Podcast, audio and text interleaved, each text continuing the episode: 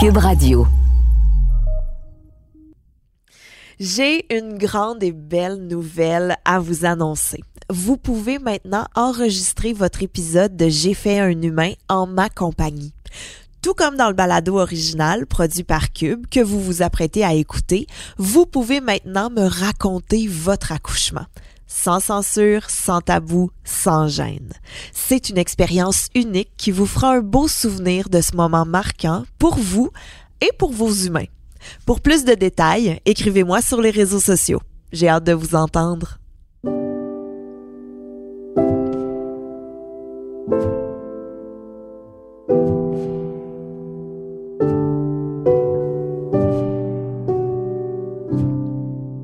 Salut, c'est Gabrielle Caron et vous vous apprêtez à écouter un épisode de J'ai fait un humain.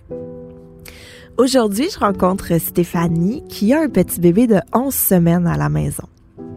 Ce qui a vraiment marqué la grossesse de Stéphanie, c'est le cancer qu'on lui a diagnostiqué au tout début de sa grossesse.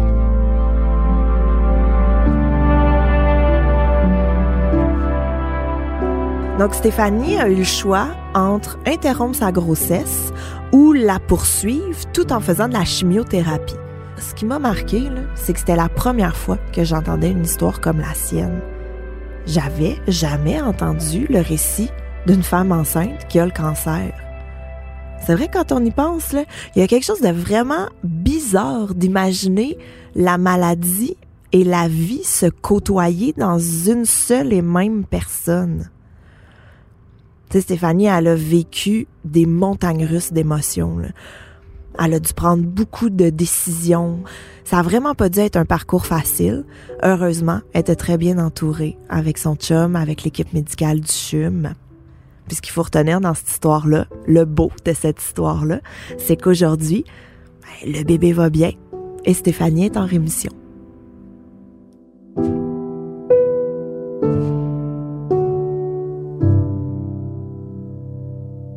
On va commencer ça comme ça en disant tout d'abord, Stéphanie, merci énormément d'être avec moi aujourd'hui parce que tu as un bébé de 11 semaines à la Oui. maison. Oui. 11 semaines. Avant d'arriver dans la naissance de ta fille et dans tout ce qui a suivi, j'aimerais savoir si tu as eu une belle grossesse. Pas vraiment, non. Bon, ça part bien. ça commence fort. non, j'ai pas vraiment eu une belle grossesse. Euh, euh, ben, en fait, ça a commencé. J'ai eu très tôt, moi, des gros maux de cœur. Fait que, tu sais, ça a commencé. euh, J'avais beaucoup de nausées. J'étais pas malade, mais j'avais beaucoup de nausées. J'ai fait de l'hypoglycémie très tôt. Fait que je prenais de la médication pour ça. Puis, euh, avant de tomber enceinte, je me disais, mais tu sais, je veux pas prendre de médicaments. Tu sais, on veut comme que tout soit parfait. Puis là, j'étais déjà sur des médicaments pour.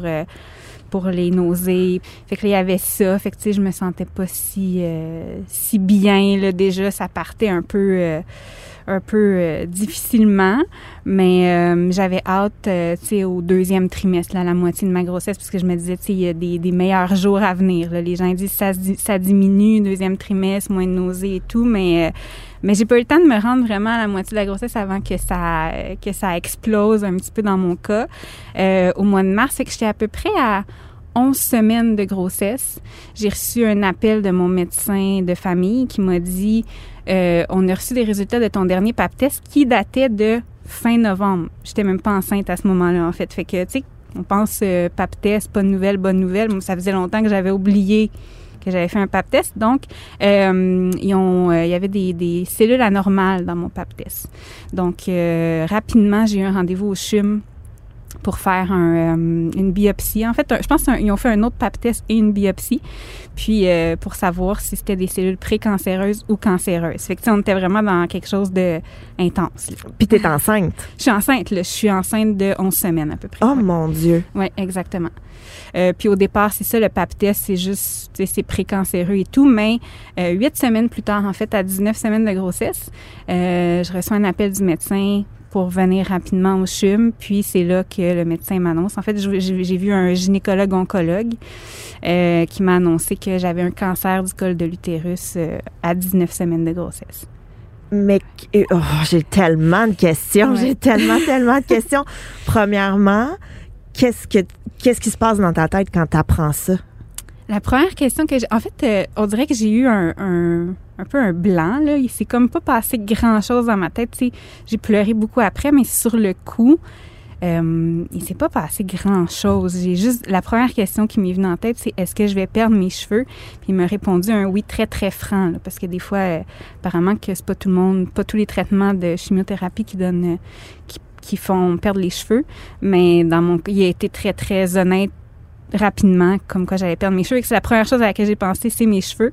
Euh, mais aussi en, en parce que c'est difficile de, de, revoir un peu ce qui se passait dans ma tête, comme il y a un, un petit blackout au moment où ça s'est passé, mais après coup, quand j'y quand j'y repense, on dirait que la, seule question qui me vient, c'est qu'est-ce que tu veux dire, j'ai le cancer? Tu sais, on dirait que quand tu sais la grossesse, ça t'épargne pas, quand on pense pas, euh, personne pense que tu peux combiner cancer et grossesse. Ça fait pas de sens dans la tête des gens parce que là, ça a été mon cas. J'ai, j'ai, j'ai eu le cancer pendant la grossesse, puis euh, je le vois dans la, la, tête des gens. Là. Ils me regardaient la tête, regardaient mon ventre, puis les gens comprennent pas. Mais tu sais, ça nous immunise pas contre le cancer étant enceinte. c'est juste, ça arrive quand même à pas beaucoup de monde. C'est des cas très rares, mais quand même, euh, ça, ça marche ça, pas. Ça, ça marche pas. Ça fait pas de sens.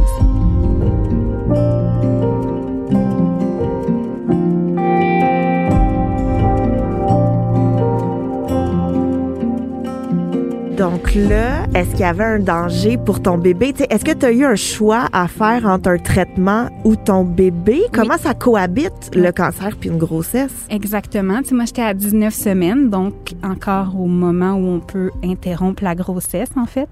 Euh, c'est quand même une option qui a été mise sur la table dès, le, dès la tombée du diagnostic, si tu veux, dans le fond. Fait que, tu sais, au-delà puis j'irai pas la profondeur dans la réflexion que moi j'ai eu à faire par rapport à ça, mais dans les deux cas, c'est un choix impossible à faire parce que ça vient avec énormément de culpabilité d'un côté, parce qu'il y a un côté, tu, tu, peux interrompre ta grossesse, si tu te fais opérer dans un mois, on l'enlève ton cancer, puis en principe, si on enlève tout, c'est réglé, t'as pas besoin de traitement de chimiothérapie, puis quand t'apprends que t'as le cancer, t'es comme arc, je veux qu'on l'enlève maintenant. Puis moi, je l'ai vu là tumeur ou lésion, là, je sais pas trop comment on appelle ça, mais il y avait un écran, j'ai vu ce que ça avait l'air, puis j'avais juste envie de dire, puis ça n'a pas là, mais j'avais envie de dire, gratte-le, enlève-le, puis, tu sais, je veux pas ça dans mon corps, là. Fait que, tu sais, là, on peut rien faire parce que je suis enceinte, mais si je n'étais pas enceinte, on pourrait l'enlever dans, en, dans un mois, ce serait fini, là, on n'en parlerait même plus, ce serait juste une anecdote de passage, tu sais, j'ai eu le cancer à 34 ans, puis c'est terminé, tu sais, il s'est rien passé. Mais là, si je veux poursuivre la grossesse, ben à ce moment-là, ça vient avec des traitements de chimiothérapie, ça vient avec la perte de cheveux, puis là, ben c'est ça, tu sais, tu as de la culpabilité de penser que tu que si t'interromps la grossesse, tu sais, c'est quand même un dur choix, mais tu as de la culpabilité, culpabilité aussi de garder le bébé en chimiothérapie parce que tu te dis, ben c'est dangereux pour le bébé. Apparemment que le placenta crée une barrière entre le traitement puis le bébé. Mais c'est, euh, fascinant. Moi, bon, finalement, j'ai fait les traitements de chimiothérapie, j'ai poursuivi la grossesse, mais euh, quand tu reçois toute la documentation de l'hôpital qui dit quoi faire et ne pas faire pendant les traitements, parce qu'il y a beaucoup de choses, ça implique beaucoup de choses la chimiothérapie. Euh, puis juste, tu sais, ils disent les femmes enceintes ne devraient pas aller visiter quelqu'un en traitement de chimiothérapie. Puis, les infirmières portent des, des, des gants, des masques, se mettent, euh, tu sais, quand ils manipulent le, produit, là, ils se mettent des, espèces de jaquettes, là. Fait que, je veux dire, euh, puis là, moi, sais, je me dis, vous, mettez ça dans mon corps, là. Je fais pas juste visiter quelqu'un qui est assis sur une chaise de chimiothérapie, vous l'injectez dans mon corps. Fait que c'est quand même très, ça vient avec beaucoup de culpabilité.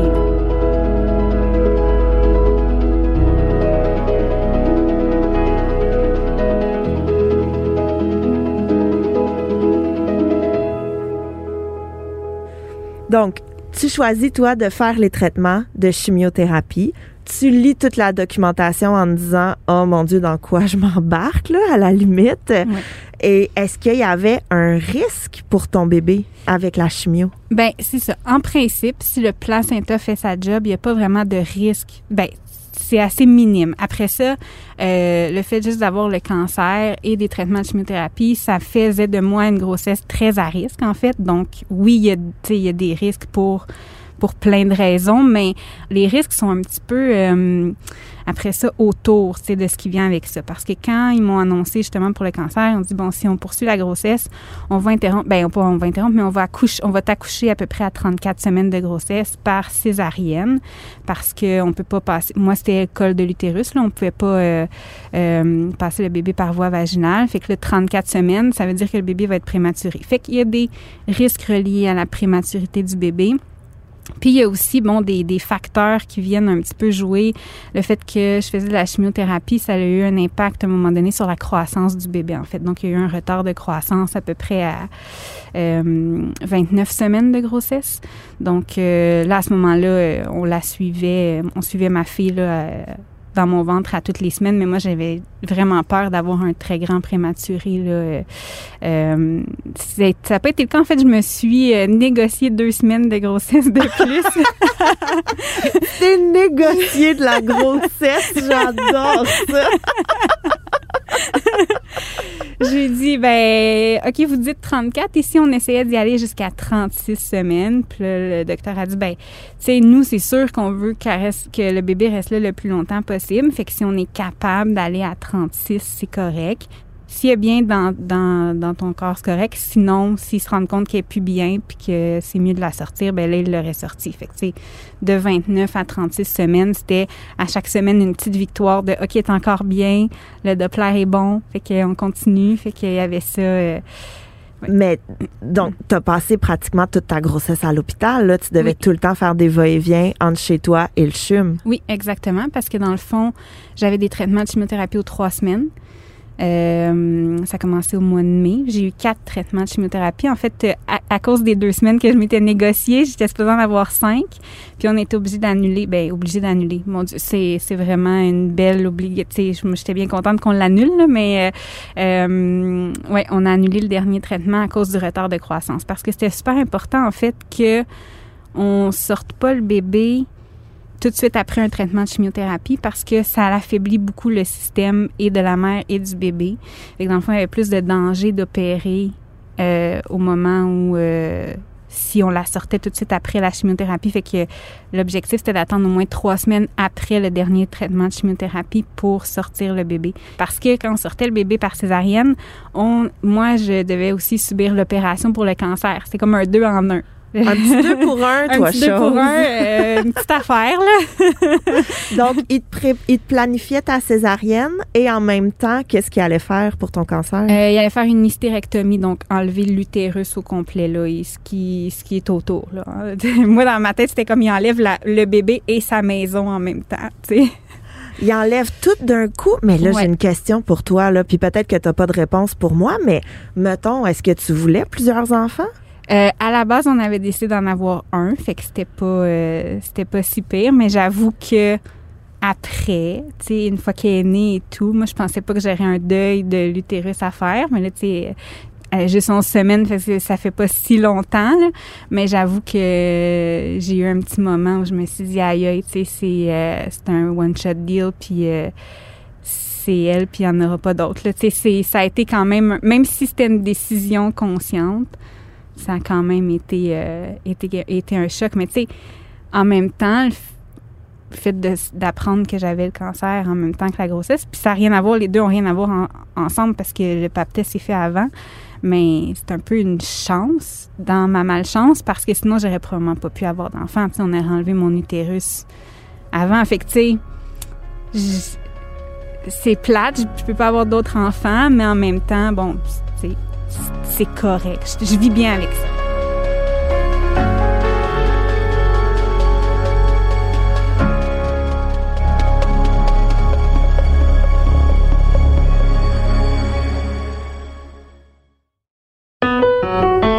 Suis Martin Landry, je suis professeur d'histoire. Dans le balado Passé date, je te raconte les histoires importantes qui se sont passées ici, de Samuel de Champlain au référendum de 1995. Le Québec est aujourd'hui et pour toujours une société distincte. Que tu sois au secondaire comme mes élèves ou que tu sois simplement passionné d'histoire, je t'invite à écouter notre nouvelle saison. En passant, Passé date a gagné le prix Numix 2022 du meilleur balado divertissement. C'est tout un honneur qu'on est bien fiers de partager avec toi. Tu peux écouter les trois saisons sur l'application Cube ou sur les autres plateformes de balado.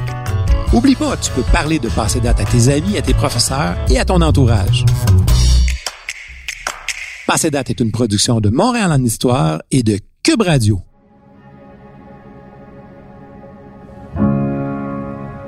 Tu fais tes traitements de chimiothérapie, ta fille grandit, 29 semaines, elle commence à prendre un peu de retard, mais on réussit à étirer un petit peu. Arrive le moment de ta césarienne planifiée. Comment ça se passe? Oh mon Dieu, ça. Je, je sais pas, je sais pas par où commencer. Ben, tu sais, avec du recul, l'accouchement a été la partie la plus facile de tout ça parce que en plus des traitements de chimiothérapie, moi j'ai eu plein d'affaires. J'ai eu aussi du diabète de grossesse, puis j'ai eu euh, à un moment donné des démangeaisons aux mains puis aux pieds. C'était super intense. Je pense que ça s'appelle le cléostase. Ouais, je sais pas comment ça s'appelle, mais je sais juste qu'il faut que tu mettes les gants de rollerblade, là. J'appelle tout le temps ça de même, mais tu sais, ils mettent des genres de petits protecteurs de main, là, pour que ça désengourdisse. Ah ouais, ben, j'ai pas eu les protecteurs de main parce que finalement, c'était pas ça. On savait pas si c'était la chimio, la grossesse ou quoi, mais tu sais, à chaque semaine, je me disais, mais mon Dieu, y a-tu peux avoir comme une pire, une pire grossesse que ça? Tu sais, tout, tout tout était, tout s'enchaînait. Puis finalement, l'accouchement, moi, j'avais peur, tu sais, même si j'ai été super bien entourée, super bien prise en charge par les médecins, là, honnêtement. Euh, je pense qu'il était 15 là, dans la salle de, la césarienne. Euh, tu sais, j'étais au bloc opératoire, là, j'étais pas au, euh, aux, salles d'accouchement normales, si tu veux. Parce que tu n'as pas eu de signes. Tu sais, des fois, il y en a qui ont une césarienne planifiée, mais que, bon, euh, ont des contractions ou crèvent les os avant leur date. Mais toi, tu es arrivée à l'hôpital prête, dans le sens qu'il n'y avait pas de travail qui était entamé. Tu étais vraiment là pour ta césarienne. Donc, il n'y avait pas d'urgence nécessairement. Non, il n'y avait pas d'urgence, mais il fallait que ça soit planifié parce que là, dans le fond, beaucoup de monde d'impliqué. Tu sais, il y a l'obstétricienne, qui elle est là pour la partie césarienne. Fait que l'obstétricienne est là, il y a un anesthésiste qui est là, il y a plein d'infirmières et d'autres mondes qui gravitent autour, euh, une oncologue qui est là, son assistant. Honnêtement, après que j'ai accouché, il y a des gens qui venaient me voir dans ma dans ma chambre. Puis il me disait, j'étais là quand le jour où tu as accouché, puis euh, je me rappelais pas du tout des avoir vus. il y avait beaucoup de monde. il y en a qui ont des showers. Toi, tu as comme un party d'accouchement. oui, exactement. Exactement. Mais l'accouchement, ça a été la partie facile dans le sens où, tu sais, c'est pas moi qui s'en ai occupé. J'ai été super bien prise en charge. Puis, ultimement, ça s'est bien passé. Mais, comme je te dis, moi, j'avais quand même assez peur parce que c'est gros. Tu sais, la césarienne, tu peux perdre beaucoup de sang. L'hystérectomie aussi, c'est deux grosses opérations. Euh, Mais est-ce que tu étais entourée, tu sais, autant dans ta grossesse que dans ton traitement de chimio? Est-ce que tu avais des gens autour de toi pour t'aider puis t'épauler? Tu veux dire dans ma famille? Euh... Oui, famille, amis, conjoints? Oui, vraiment. Ben, tu sais, euh, mon chum, honnêtement, tu sais, je sais pas ce que j'aurais fait sans lui, là. Tu sais, il était là lui aussi, là, il a un peu passé son été à l'hôpital à m'accompagner là-dedans, puis à être... Euh, c'est quand, quand tu es dans, dans, dans cet état d'esprit-là de te le cancer et tout, tu montres pas beaucoup de signes d'appréciation, mais lui, tu c'est lui qui allait, quand on a su pour le cancer, il était là avec moi. Puis, tu sais, lui il était super fort, puis tu je l'ai pas vu beaucoup être euh, émotif, même si je, je sais qu'il y a eu des émotions à travers ça. Mais... Euh, c'est ça, c'est c'est lui qui devait prendre en charge la naissance de ma fille parce que moi, après, quand t'es rendu là à parler de l'accouchement, c'est que au moment où j'accouchais, mais après ça, on m'endormait pour aller m'opérer, puis c'est une opération qui dure comme 3-4 heures, je pense, ou entre, entre 2 et 4 heures. Je me rappelle pas exactement combien de temps ça a pris. Mais tu sais, c'est lui qui était là. Puis ça, c'est Ben non, ben non. Ouais. Le lien que j'ai, on était déjà super proches, mais le lien que j'ai développé avec lui, c'est, tellement puissant. Mais en plus, c'est ça, ça a été lui qui a été là pour, euh, pour notre fille. C'est lui qui, qui la prenait en charge aux, premières heures de sa vie. Fait que c'est quelque chose de particulier. C'est vraiment beau. Mais est-ce que vous aviez fait un plan de match? Est-ce que vous en aviez discuté, sachant que ça allait arriver? Oui, oui, oui, vraiment. Puis quand ils sortent le bébé, s'il est pas, euh, s'il est pas correct, ben dans le fond, euh, faut l'amener en néonatologie et tout. Puis euh, euh, j'aurais pas pu nécessairement le voir. Fait que il y avait une partie où on avait décidé, dans le fond, de faire euh, une césarienne, puis que moi j'allais être réveillée parce que j'aurais pu être endormie. Puis après, on va t'endormir pour euh, pour l'hystérectomie. T'arrives donc le matin à l'hôpital, on te fait enfiler ta petite jaquette, Oui. venez avec nous dans la salle d'opération. J'imagine ton chum a dû se changer lui aussi. Ouais. Dans le fond, euh, oui. Là, j'arrive à l'hôpital, je mets ma jaquette, puis là, il faut qu'on m'installe euh, des cathéters. Là, j'étais branchée de partout. Et moi, je suis très difficile à piquer. Fait que ça a comme très mal commencé, en fait. Là, pas capable de me piquer dans un des bras. Euh, c'est super compliqué. Fait que là, rate la piqûre. Moi, je fais un choc vagal. Fait que là, je suis... euh, j'ai chaud, j'ai mal au cœur. Il y a comme cinq personnes qui viennent dans la salle. Tu sais, il est 6 heures du matin. L'opération est prévue pour quelque chose comme autour de 8h30, 9h. Puis là, ça va déjà très mal. Mon chum, il est même pas changé encore. Puis là, on est comme, eh, bah, boy. ouais, fait que. euh, puis là, ben, c'est ça. Tu sais, moi, dans le fond, j'allais avoir une. Une épidurale ou péridurale, je sais que vous utilisez les deux. Ouais, les deux, c'est pas clair. On est fluide. On est fluide de la piqûre. J'avais la, l'épidurale et le, une rachidienne, en fait, qui est comme une, une piqûre dans le dos aussi, mais un petit peu plus profonde, puis qui euh, c'est un effet un peu plus instantané pour être sûr que tu es gelé euh, assez rapidement. Puis euh, l'épidurale, il, il me faisait les deux parce que euh, j'ai continué à avoir, je pense, l'épidurale pendant comme deux jours après pour contrôler la douleur. Parce Mm. que j'avais pas une cicatrice horizontale comme une césarienne régulière. J'avais une cicatrice à la verticale, plus longue, plus... euh, pour- parce qu'en enlevant l'utérus, il fallait qu'il y ait plus d'accès autour. Là. Oh my fait que, avec la gestion de la douleur, moi, je suis restée cinq jours à l'hôpital après. Là, OK. fond. Fait que- Mais c'est quand même pas si long, on dirait, pour la grosse opération que tu as eue. Quand même, quand même pas si long. J'avoue que quand on sera rendu là, euh, ouais. Vais peut-être, c'est peut-être moi qui ça. va faire un choc vagal pendant que tu vas raconter ça. Puis là, je voyais mon chum là, dans le. Il y a même une infirmière, elle m'a dit à ton chum, il s'inquiète pour toi parce qu'il m'a vu trembler. Tu sais, pas Ils sont encore en train de me préparer, fait qu'il est pas dans la salle à côté de moi, mais il me voit shaker, là, le gros, gros shake. Fait que lui, il fait les 100 pas dans le couloir, puis il a hâte d'être avec moi parce que lui, il dit, ben peut-être qu'elle qu'elle est stressée, qu'elle a peur, parce que tu sais, c'est quand même gros ce qui s'en vient. C'est l'événement le plus intense de ma vie euh, à ce jour. J'espère que ça va le rester parce que maintenant, Tu feras pas de parachute, tu feras pas de bungee. non. Mais là, t'as-tu fini d'arrêter de trembler à un moment donné? Euh, oui. À un moment donné, j'ai arrêté de trembler. Je sais pas quand est-ce que c'est arrivé dans le processus, mais tu sais, c'est quand même long toute la préparation. À un moment donné, j'ai un drap devant moi. Là, t'es couché. Je suis couchée, puis j'ai un drap devant hum, À la devant poitrine, mon là? visage ou à la, à la poitrine comme une césarienne régulière, je pense, de ce que je comprends que c'est une césarienne habituellement. Puis euh, là, il travaille, mais tu- je sens quand même des choses. Puis là, moi, c'est ma, ma grosse peur. là. Je, je disais à toutes les deux minutes, je, je sais que vous travaillez sur mon ventre, là, je le sens. Êtes-vous sûr que ça marche? Votre piqûre. Êtes-vous sûr que je suis vraiment gelée?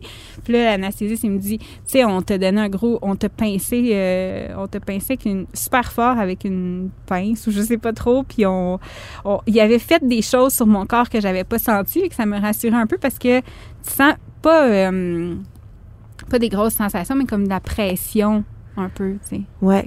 C'est ça. Donc là, t'avais peur de pas être gelé, mais finalement, t'étais bien gelée. Et c'est là, dans le fond, qu'ils font la césarienne? Oui, exact. À un moment donné, on- ils ont commencé, ils ont dit, euh, je pense qu'ils ont dû dire on est prêt. Ils commencent la césarienne. Ça dure pas si longtemps, je sais pas combien de temps, mais c'est pas très très long. Mon chum est à côté de moi, tu sais, proche, proche, proche, sa face ici. L'anesthésiste, ben ici, personne ne voit. Ouais. moi, je- moi, j'étais comme, oh oui, vraiment proche, c'est quasiment dans mon cou, là. Euh, Puis c'est ça, tu sais, euh, quand ils l'ont sorti, euh, ben, ça a pris deux secondes et quart, même pas à, à- à le pleurer. Elle est très bonne pour ça, hurler, là, elle, elle a hurlé. Et elle est encore, euh, elle est encore bonne pour ça à ce jour. Euh, et euh, et c'est ça, le- les, médecins l'ont comme levé puis on a vu sa petite face un peu contrariée au-dessus du drap qu'il y avait sur euh, qu'il avait euh, devant mon visage. qu'on a juste vu sa face contrariée. Qu'est-ce que vous êtes venu faire là? Moi, j'étais bien là. Qu'est-ce qu'est-ce qui s'est passé? Puis euh, c'est drôle parce qu'elle se ressemble encore quand elle est fâchée. Je revois sa face de, de bébé comme voyons, pourquoi vous me faites ça? Et là, finalement, il, la prépare euh, ça, une minute, là, je sais, ils l'ont à peine préparé, là, je dirais, ils l'ont comme emballé ou je sais pas trop, puis ils l'ont mis sur moi dans mon cou. Fait que t'as pu la rencontrer avant? Oui, oui, oui. Puis comment tu t'es sentie quand ils l'ont mis sur toi? Ah, c'était, euh, c'était un moment tellement magique. Puis tu sais, j'en ai tellement profité. Je sais pas si j'ai déjà profité autant de quelque chose de toute ma vie parce que je savais que c'était très limité. Puis euh, que c'était la seule fois aussi. Fait que j'ai une photo de ce moment-là, puis c'est tellement une petite bulle d'amour avec mon chum à côté. oui. Puis qu'est-ce que tu t'es dit quand tu l'as vu? Que je, je me suis dit que je voulais plus jamais la déposer. Tu sais, je me suis dit, je la dépose plus jamais, ce qui, ce qui est physiquement impossible, mais, mais euh, ça a été euh, l'amour instantané tellement contente que ça se passe comme ça aussi. Tu sais, c'était, notre plan A. On a réussi à, à la rendre à 36 semaines. J'ai réussi à la voir, tu sais, tout ça. C'était, euh, j'étais tellement euh, beaucoup d'appréciation. Tu sais, j'ai senti beaucoup d'injustice de vivre ça, de, de, vivre le cancer pendant la grossesse et tout là. Euh, mais ce moment-là, j'étais dans l'appréciation totale d'avoir eu un aussi beau moment dans toutes les étapes de, cette aventure, si on peut appeler ça comme ça. C'est rare que j'ai eu des moments où j'étais euh, très sereine, puis c'était le cas avant qu'ils m'endorment, et ça a été le cas aussi après quand ils m'ont réveillée.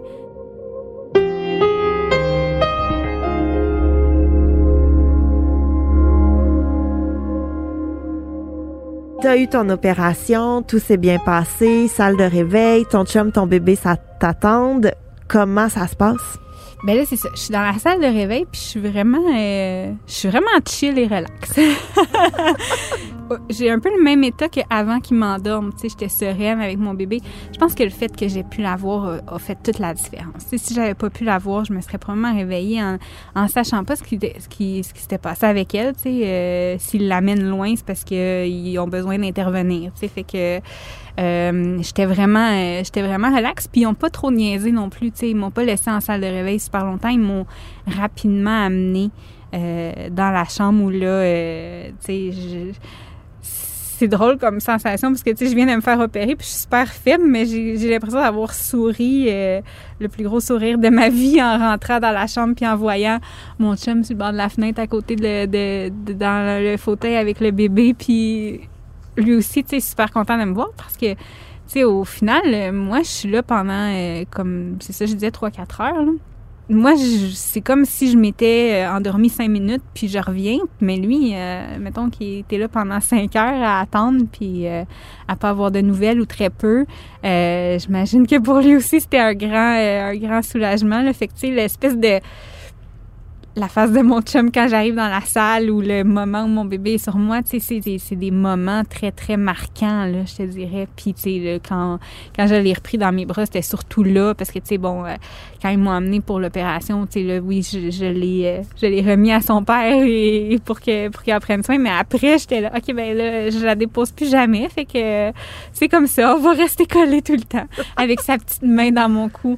Écoute, c'est quelque chose moment de bonheur absolument magnifique dans la chambre avec ton bébé, avec ton chum. J'aime beaucoup l'image de la petite main dans le cou ah. parce que sont tellement petits. Ils sont tellement, tellement petits quand ils sont là. Mais quand vous avez eu votre congé de l'hôpital, comment tu te sentais?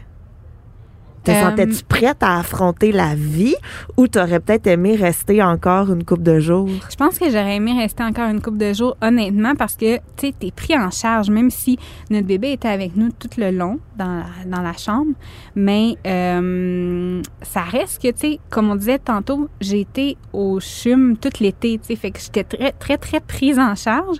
Puis du moment où je suis partie de l'hôpital, ça a été quasiment comme ben maintenant le travail est fait bonne vie, tu sais. Mm. Puis avec, avec tout la, le, le- le respect du monde, là, mais je veux dire, euh, euh, tu sais, ça a été... euh, j'ai presque pas marché, en fait, pendant cinq jours parce que, bon, la cicatrice, j'avais des... En fait, à cause de ma condition, le, le cancer, l'opération, la grossesse, j'avais plus de risques d'embolie pulmonaire puis de... euh, c'était ouais, c'est ça, de, de caillotissant, là, de façon générale. Fait que j'avais des espèces de bas de contention. Je sais pas, c'était pas vraiment des bas, mais des espèces de... C'est des trucs avec des velcro, là.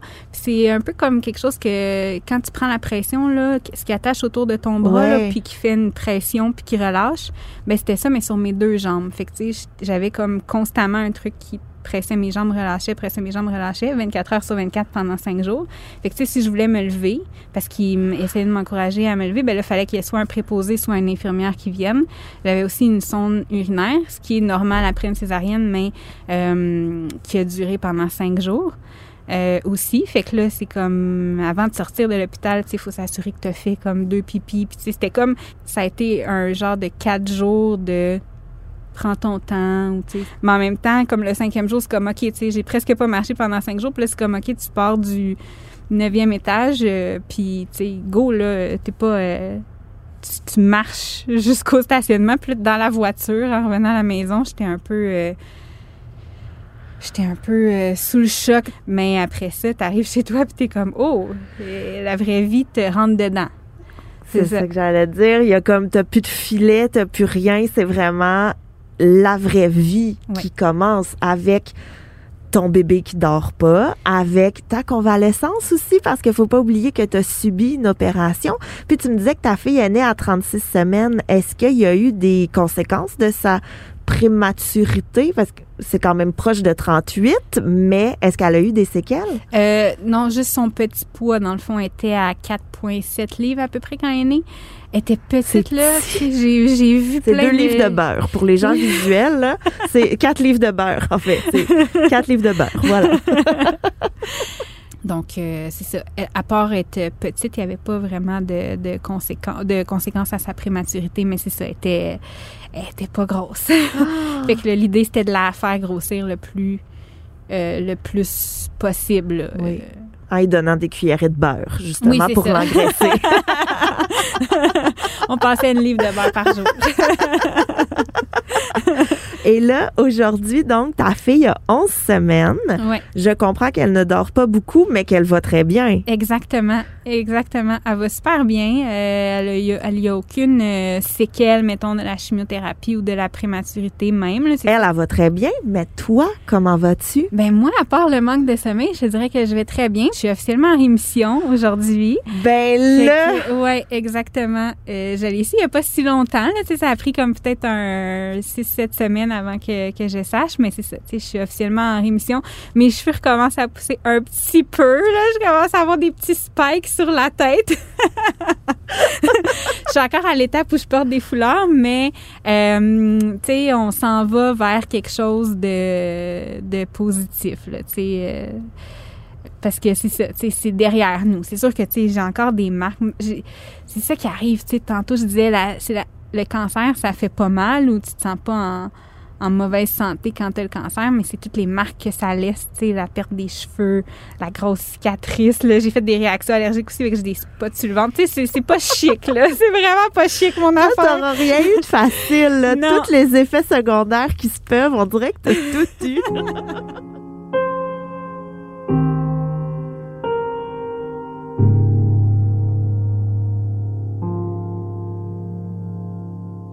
Écoute, Stéphanie, j'ai une dernière question pour toi. Vas-y.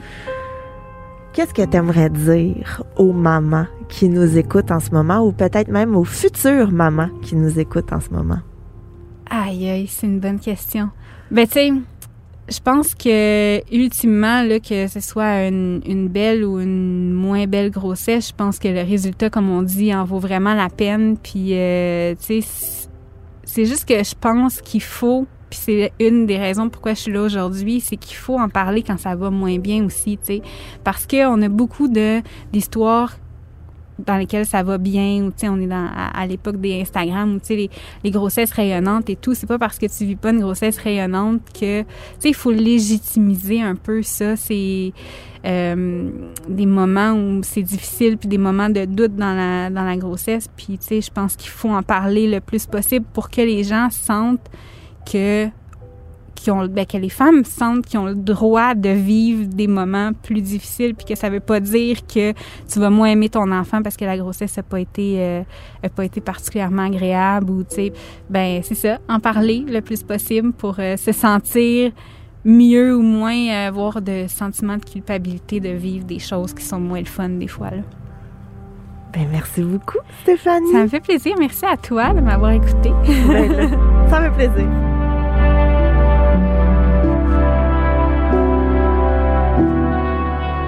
À l'animation, moi-même, Gabrielle Caron. À la réalisation et au montage, Anne-Sophie Carpentier. Un grand merci à ma gérante Christine Blais pour son aide. J'ai fait un humain est une production de Cube Radio.